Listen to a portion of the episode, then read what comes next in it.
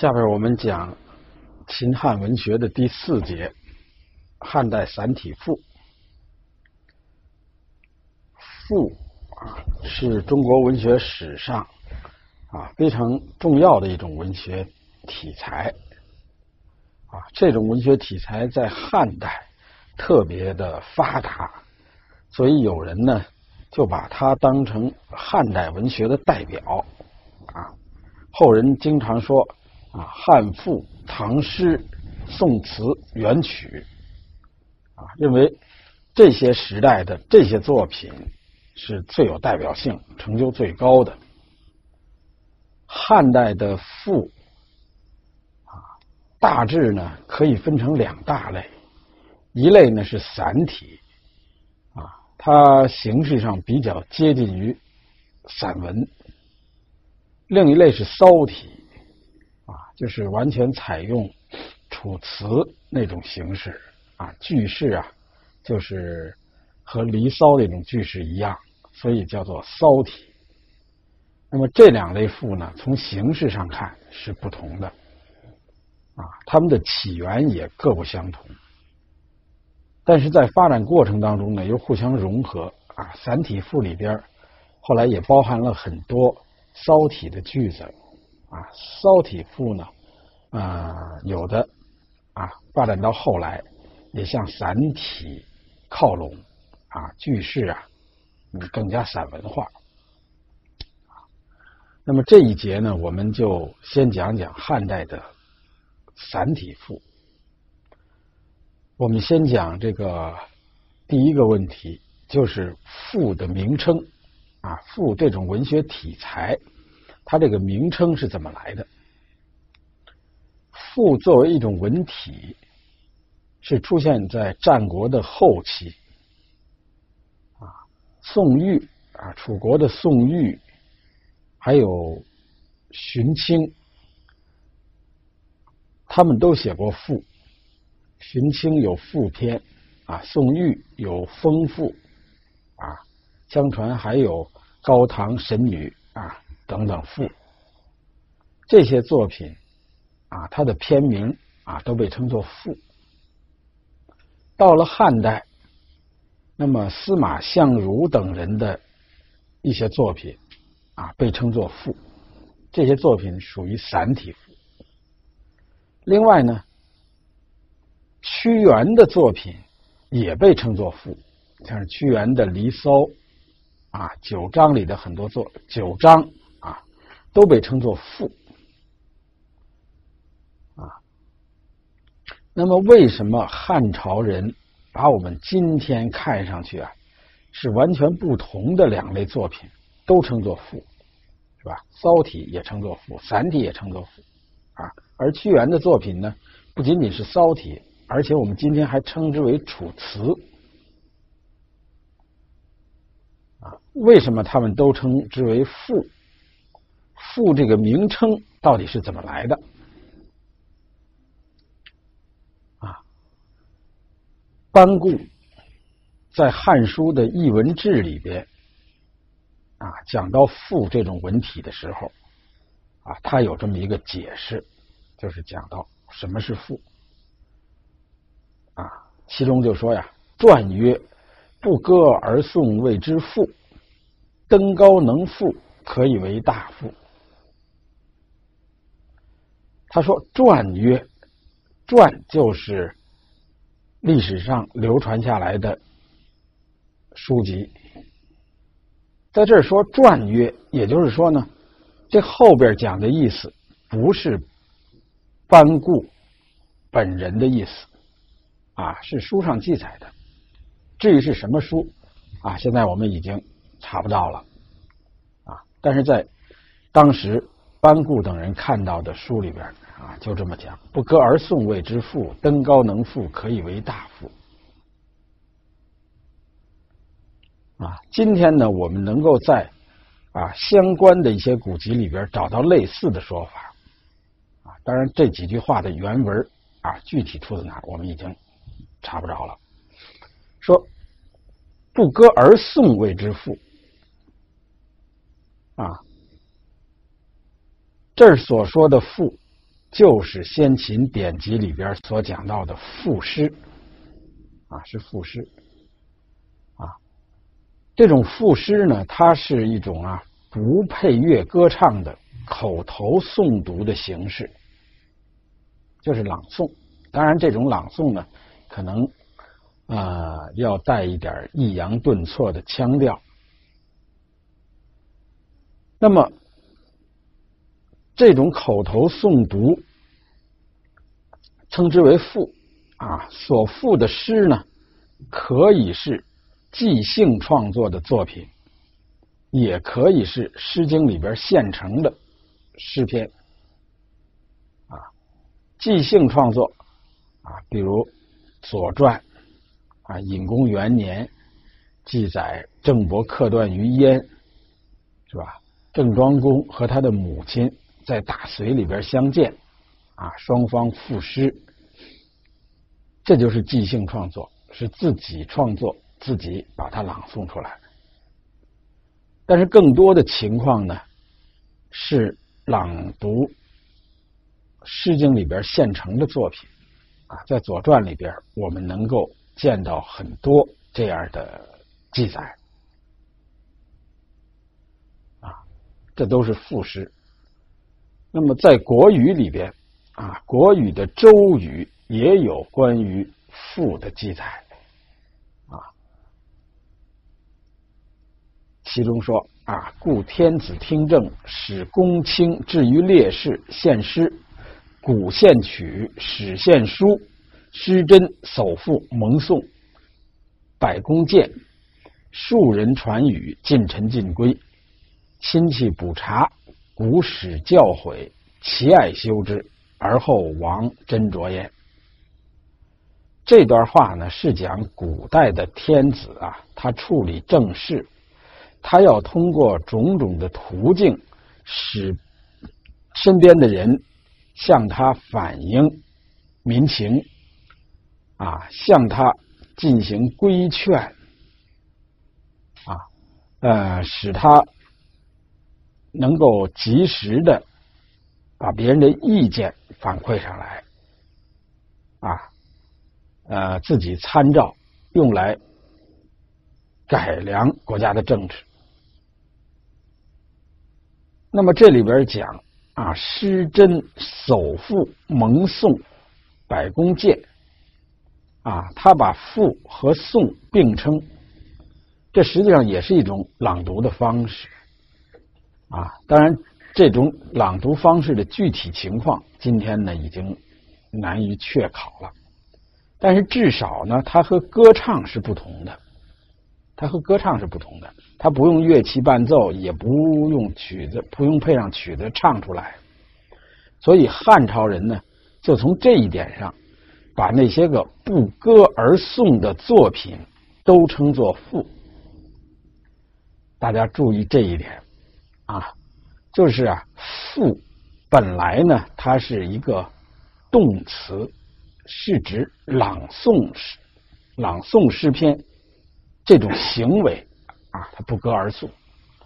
那么到了汉朝，就把所朗诵的这些作品啊，也称作赋，所以赋在这时候就变成了一个名词啊。比如《离骚》在汉朝。就被称作《离骚》赋啊，因为《离骚》它是不配乐歌唱的。同时呢，司马迁又说啊，他说屈原放逐，乃赋《离骚》。说屈原被放逐了，就赋《离骚》啊，乃赋《离骚》的赋呢，又是一个动词啊。所以啊，从这儿就能看出来，这些作品啊，之所以称作赋，就是和赋诗有关，和赋这种行为有关，啊，它是由一种行为啊变成了一种作品的名称，啊，也就是由动词转化为名词，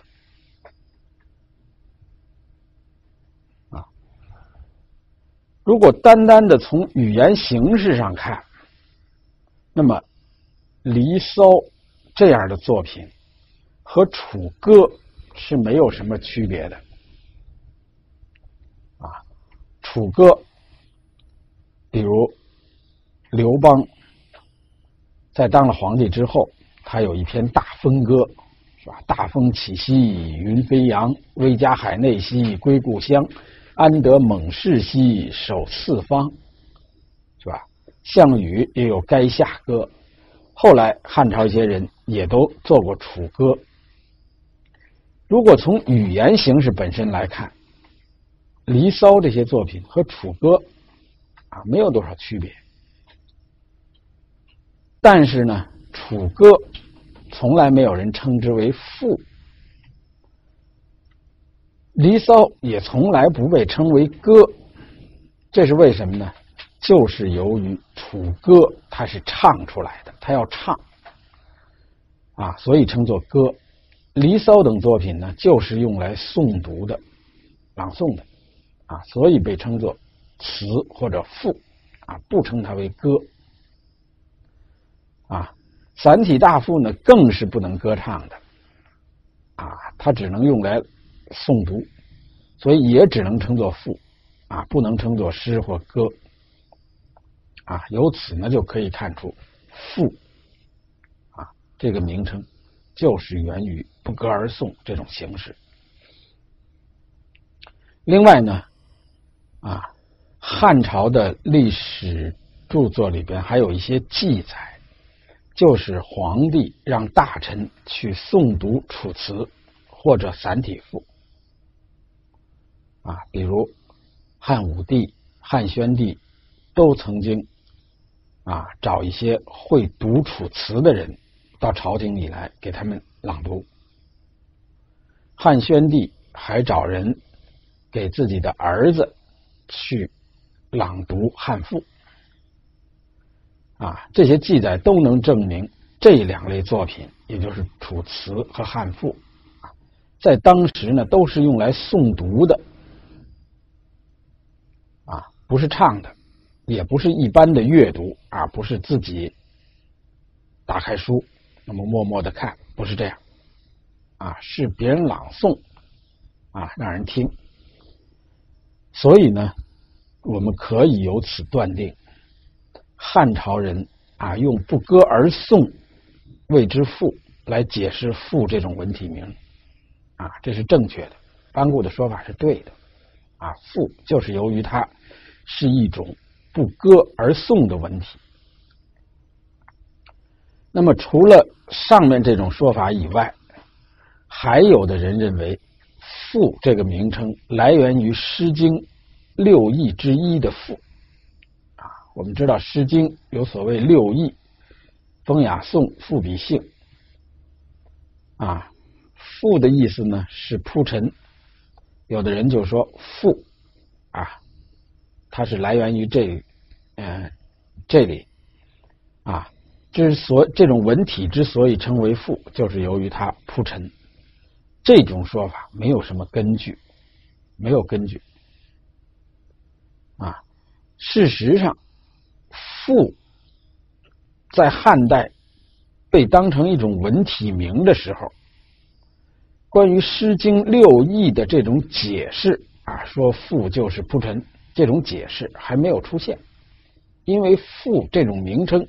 是从先秦啊战国后期就出现了，在汉代前期就已经大量出现这种作品，并且被人们认可，啊，认为它就是赋，大家对此没有疑义。而这个时候，关于啊《诗经》的赋就是铺陈这种说法还没有出现，啊，所以汉朝人称这些作品为赋，绝不是因为。它跟《诗经》的六艺有关。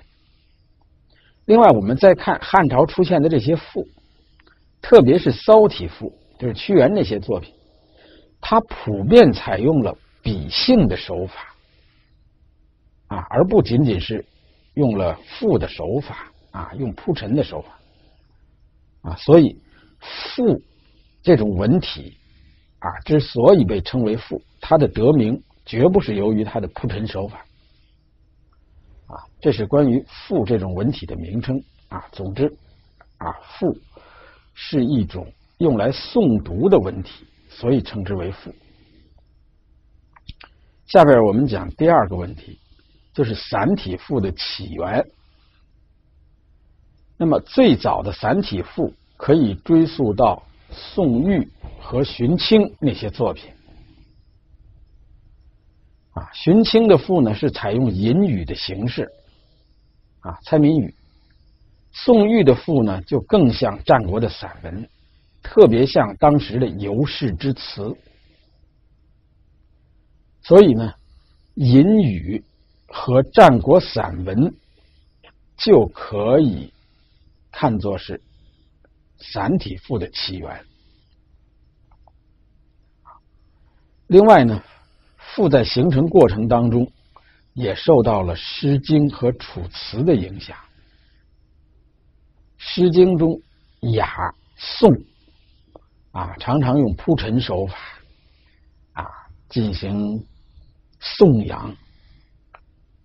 那么《楚辞》里边呢，就更是包含着大量的华美的词藻和丰富的想象啊，还有丰富的想象。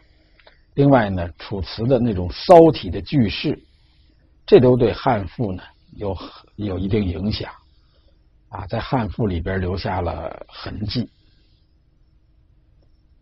啊，但是呢，对汉代的散体赋影响最大的，还应该说是战国散文，啊，这儿说的是散体，如果是骚体呢？那它就直接是从楚辞发展来的，散散体赋啊，直接受到战国散文的影响。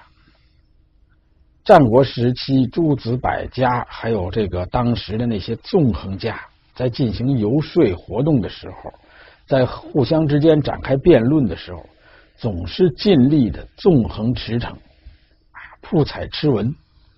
啊，一定要用生动的形象和充沛的气势去打动人，经常就是下笔千言，洋洋洒洒，海阔天空，啊，另外呢，很多作品都采用了那种对话的形式，对话、问难、辩论，是吧？而在庄子等作品里边。还往往虚构人物展开问答，常常通过人物的对话，而这些人物呢又是虚构的，啊，甚至庄子里边呢还有一些完全是超现实的人物形象在进行问答。那么这种问答形式和啊辩说的技巧，也直接被汉代的散体大赋所吸收，啊，比如。《战国策》的苏秦说齐宣王，庄辛说楚襄王，还有庄子的秋水，甚至包括《庄子养生主》里边庖丁解牛这样的寓言，都是采用这种问答的形式，啊，展开铺陈的描写，啊，从这些作品里边，人们就能够啊，就可以看到汉大夫的影子，啊，就是说已经预示着。他们已经啊具有了汉大夫的某些特征啊，可以说呢，除了《诗经》《楚辞》的影响，散体赋主要是在战国散文的基础上，登经过这个荀卿、宋玉还有汉代作家的创造啊，最后发展演变而成。这是散体赋它的起源。下面讲第三个问题。就是汉代散体赋的形成。那么，汉代初年啊，就陆续的出现了一些赋的作家和作品。这些作家主要集中在当时各个诸侯国里边啊，比如当时的。吴王刘鼻，还有怀这个梁孝王，他们的门下都有很多的文人啊，他们在一起进行创作啊，写了不少的赋。现在啊，流传到现在的啊最有名的就是梅圣的七发。梅圣的七发，人们把它看成汉代散体赋形成的一个标志，认为从这个时期开始，汉代的散体赋就形成了。七发这篇作品呢，是假设楚国的太子有病，吴国一个客就前去问候，就问候他，他就分析了。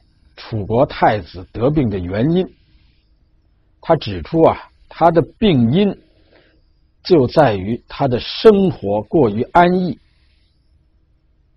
啊，住在深宫里边，内有保姆，外有夫妇，就是外边呢还有很多这个辅佐他的人，啊，这些人呢生活在他的身边，他想和其他人交往也没有途径，吃的呢。都是啊非常好的精美的饮食，穿的呢都是非常轻暖的服装，啊，生活非常安逸，啊啊，活动很少，啊，这样呢就使得身体呢啊越来越弱，啊，而且呢。他们又纵情的享乐，啊，又纵情的享乐，嗯，说他们啊，书上说，呃，启发里边说说这些人呐，是肤色弥漫，四肢尾随，筋骨挺结，血脉银浊，手足堕羽。啊，而且呢，越女侍前，骑机奉后，往来游宴，送之于曲房引荐之中。本来他们的身体就非常的衰弱不堪，而且身边又有很多女子，啊，终日游宴，啊，纵欲，这就是干参毒药，细猛兽之爪牙也。啊，说他们这简直就是吃毒药。和猛兽的爪牙在一起游戏，啊，想要不得病是不可能的，啊，这是第一段分析病因。在这种情况下，吴克就告诉楚国的太子，说是你要想治好自己的病，就要改变生活方式，因为这种病。不是药食针灸可以治疗的，你必须改变生活方式。于是他就描写了七件事儿，啊，启发楚国的太子，想要让他改变生活方式，啊，通过这种办法给他治病。这七件事儿呢，就是音乐、饮食、车马、游猎、游乐啊，田猎。关涛，关涛呢，就是到这个广陵去看江潮，啊，大江的潮水。这是前面六件事啊，嗯，描写了这六件事想要吸引、启发太子，他都没有能够引起他的充分的兴趣，没有使他彻底的。这个没有能治好他的病，最后呢，作者啊就说还有一件事就是听那些个有学问啊，呃，有方略的人讲要言妙道，就是听他们讲道理。啊啊说是让那些庄周、魏谋、杨朱、莫迪、田渊、詹和啊、孔子、老子、孟子等等这样的人生活在你身边，给你讲道理。这一段呢，在整个作品当中呢，占的比重很小，就是这么几句话。可是呢，楚国的太子一听，突然就出了一身汗。啊忍然汗出，火然病已。病就好了。啊，这篇作品呢，之所以称作七发，就是由于他描写了这七件事前面那六件事都不能奏效，最后这一件却奏效了。实际上，这是作者的一种暗示。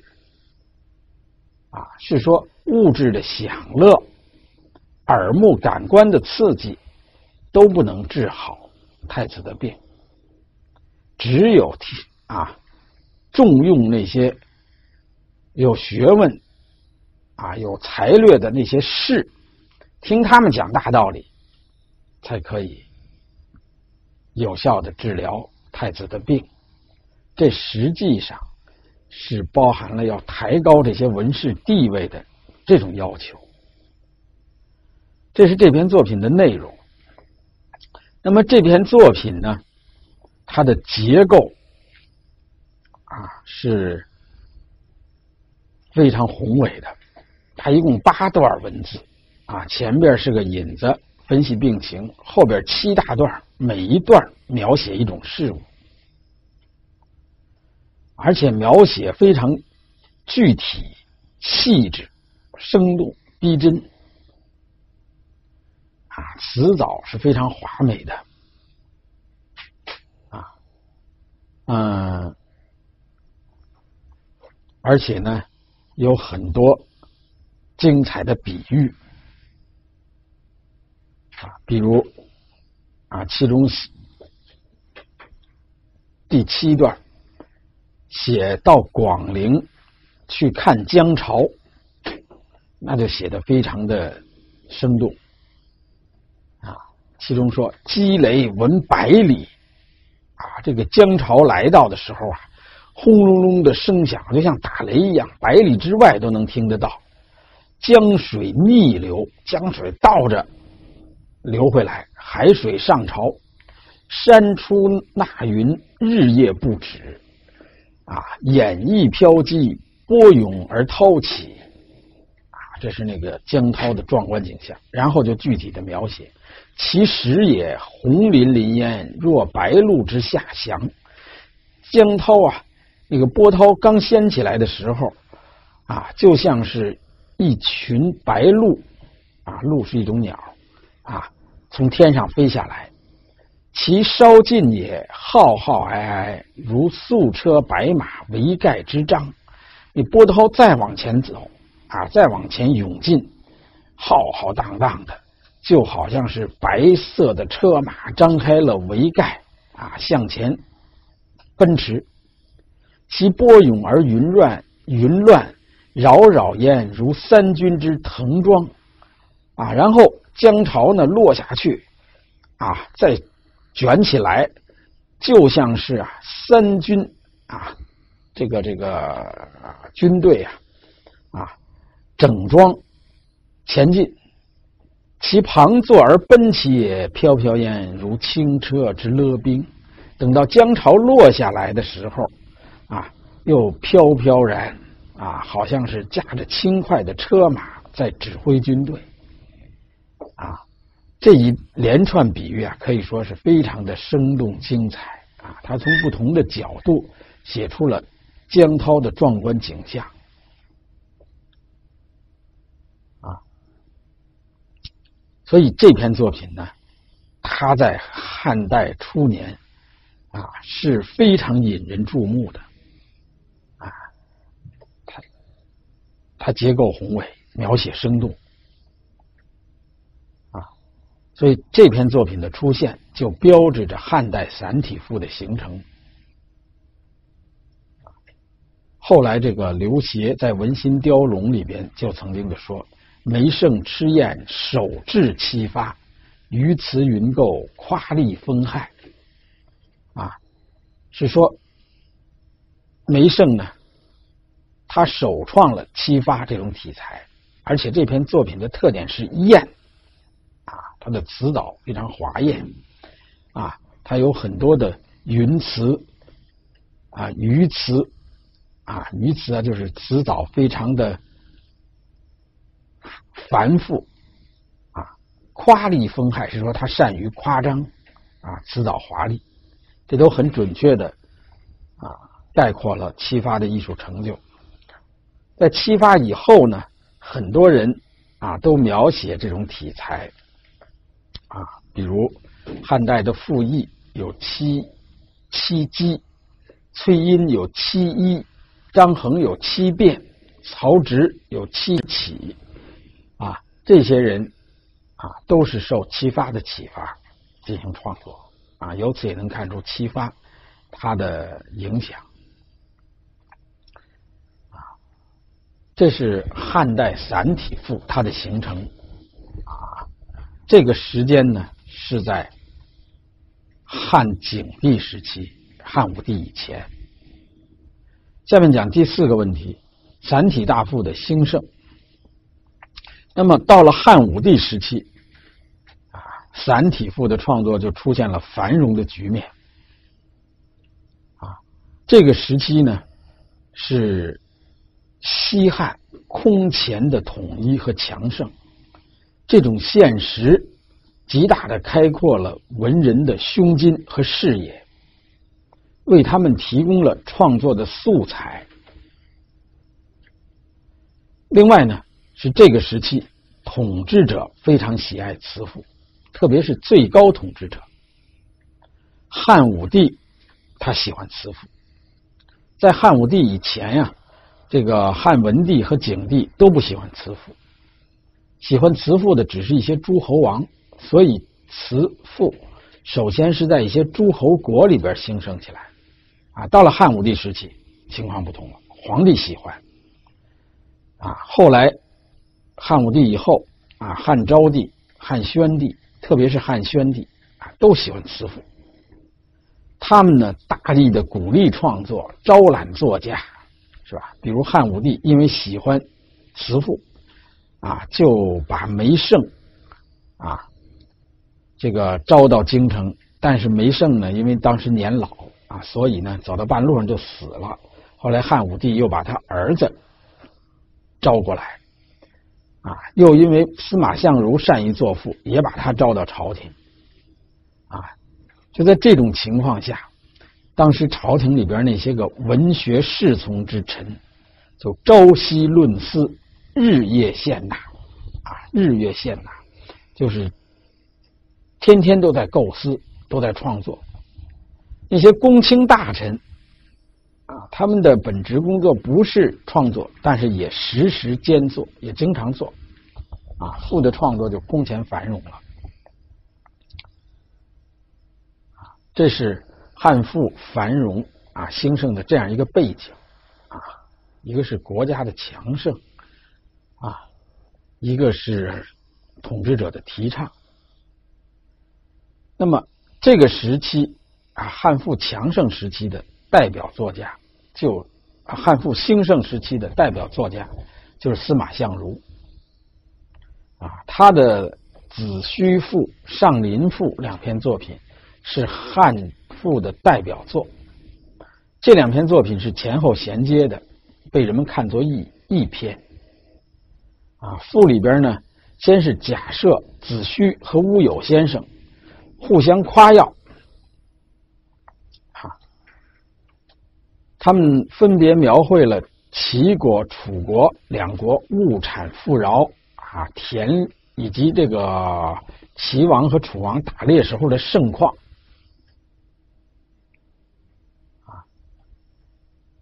子虚呢是楚国人，乌有先生是齐国人，啊，他们分别描述自己的国家啊是多么富有，打猎是多么那个盛况啊空前。特别是子虚描写楚国的云梦泽，描写楚王打猎的盛况，啊，所以啊复称作子虚赋。然后呢，就由吴世公出来。描写天子的苑囿，也就是天子的猎场啊，是多么广阔，以及打猎时候的壮观景象，用来压倒齐楚两国。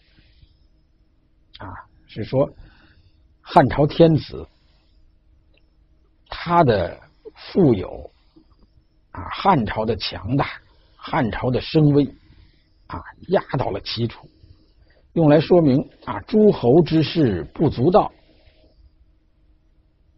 到了篇末呢，又写天子啊，幡然悔悟，说是啊，他自己认识到这太奢侈了，于是就解酒罢猎，不打猎，啊，嗯，不游玩，这样呢就。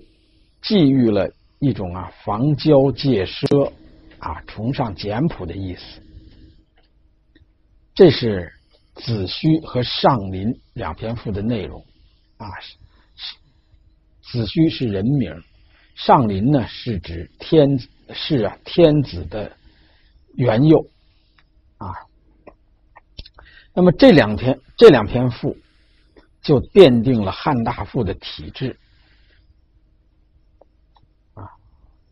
在内容上呢，以子虚、上林为代表的作品啊，都是极力歌颂朝廷的强盛和天子的尊严，宣扬大一统的封建国家的气势和声威，啊，具有润色红叶的作用。润色红叶就是给国家的这个辉煌的事业润色啊，用文章来给它润色。另外呢，作品里边又对统治者提出了一种委婉的劝告啊，说这种做法太奢侈。但是这种啊劝告啊，这种讽谏，它的意味啊非常的微弱，不足以压倒前面的颂扬。所以呢，人们说这种特点是劝百讽一，也就是鼓励啊颂扬的成分很多，而真正讽谏的成分很少。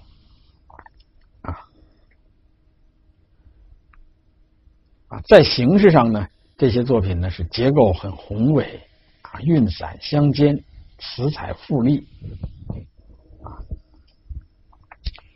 啊，作品当中呢，往往采用虚构人物设为问答的方式，啊，进行穷形尽相的铺陈描写，啊，通过夸张排比渲染，啊，造成波澜壮阔的气势。这些作品都很有气势，啊，这是散体大赋的一些特点，啊，那么从汉武帝到汉宣帝时期，啊，以子虚、上林为代表的这种散体大赋就兴盛于一时。啊，当时的著名作家还有吴秋寿王、东方朔、梅皋、王褒等等等，啊，但是呢，传下来的作品已经不太多了，啊，其中呢，啊，王褒有一篇《洞箫赋》，是比较早的描写音乐的作品，啊，对后来这种描写音乐的作品呀，有一定影响，这是比较有名的。这是汉赋的兴盛时期啊。那么，汉赋经历了汉武帝的兴盛时期啊，从汉代的后期啊，从西汉的后期到东汉的前期啊，又在继续发展。啊，下面我们啊就讲一讲西汉后期和东汉的散体赋。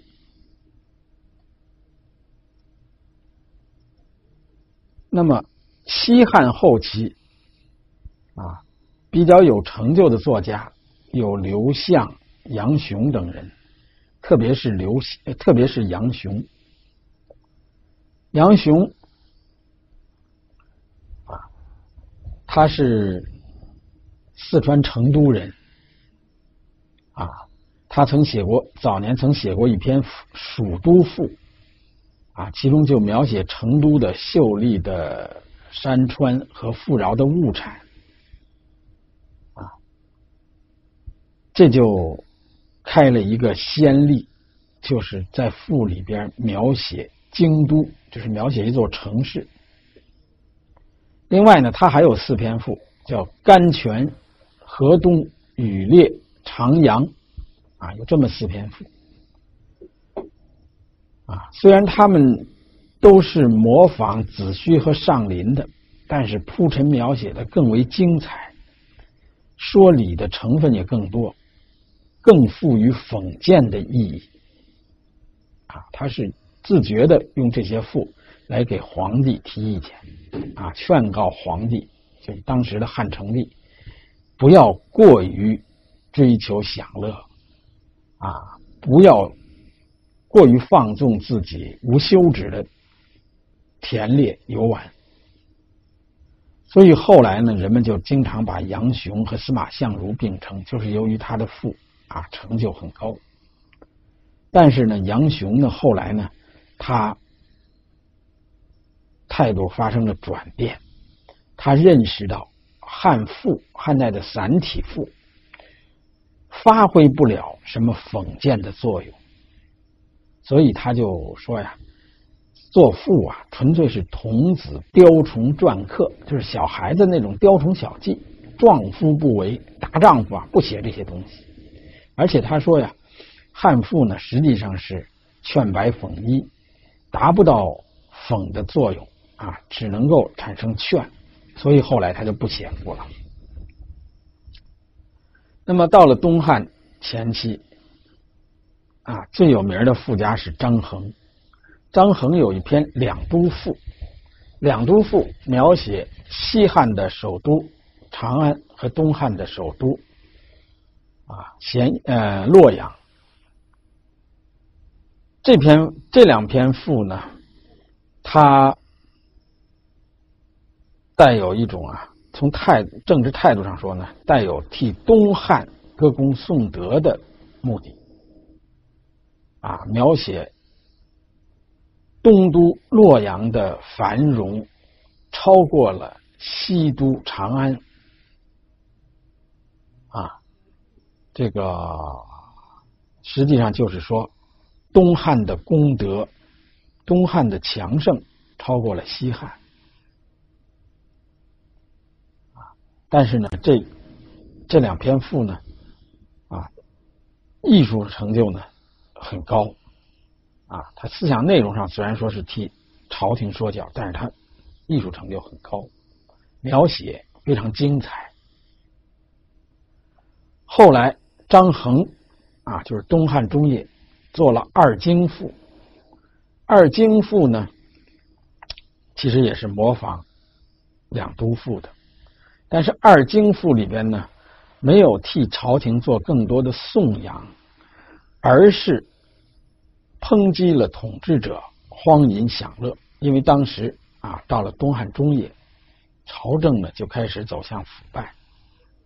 张衡就在赋里边抨击统治者的荒淫享乐，警告统治者不要啊过多的剥夺人民啊，以为自己的娱乐，而且还提出了水能载舟，水也能覆舟，也能翻船啊这样的道理。告诫统治者要爱民，要简朴，而且赋里边呢，广泛的描写了当时汉代的城市生活，写的很精彩，啊，对于风俗民情写的非常精彩，啊。那么从张衡以后啊，汉代的散体赋呢就开始走向走了下坡路，啊，创作的人就比较少了。最后呢，我们再讲一下汉代散体赋的历史地位。汉代散体赋啊，它的缺点呢是啊，对客观对象进行铺陈描写，很少表现作者的内心世界和主观感受，就是缺少抒主观抒情性。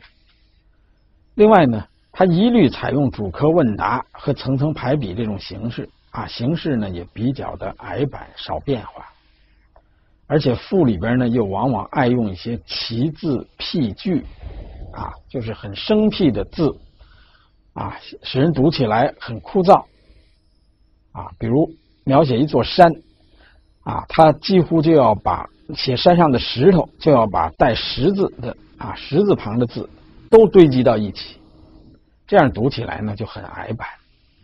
但是呢，尽管如此，啊，汉代的散体赋在文学史上仍然有重要地位。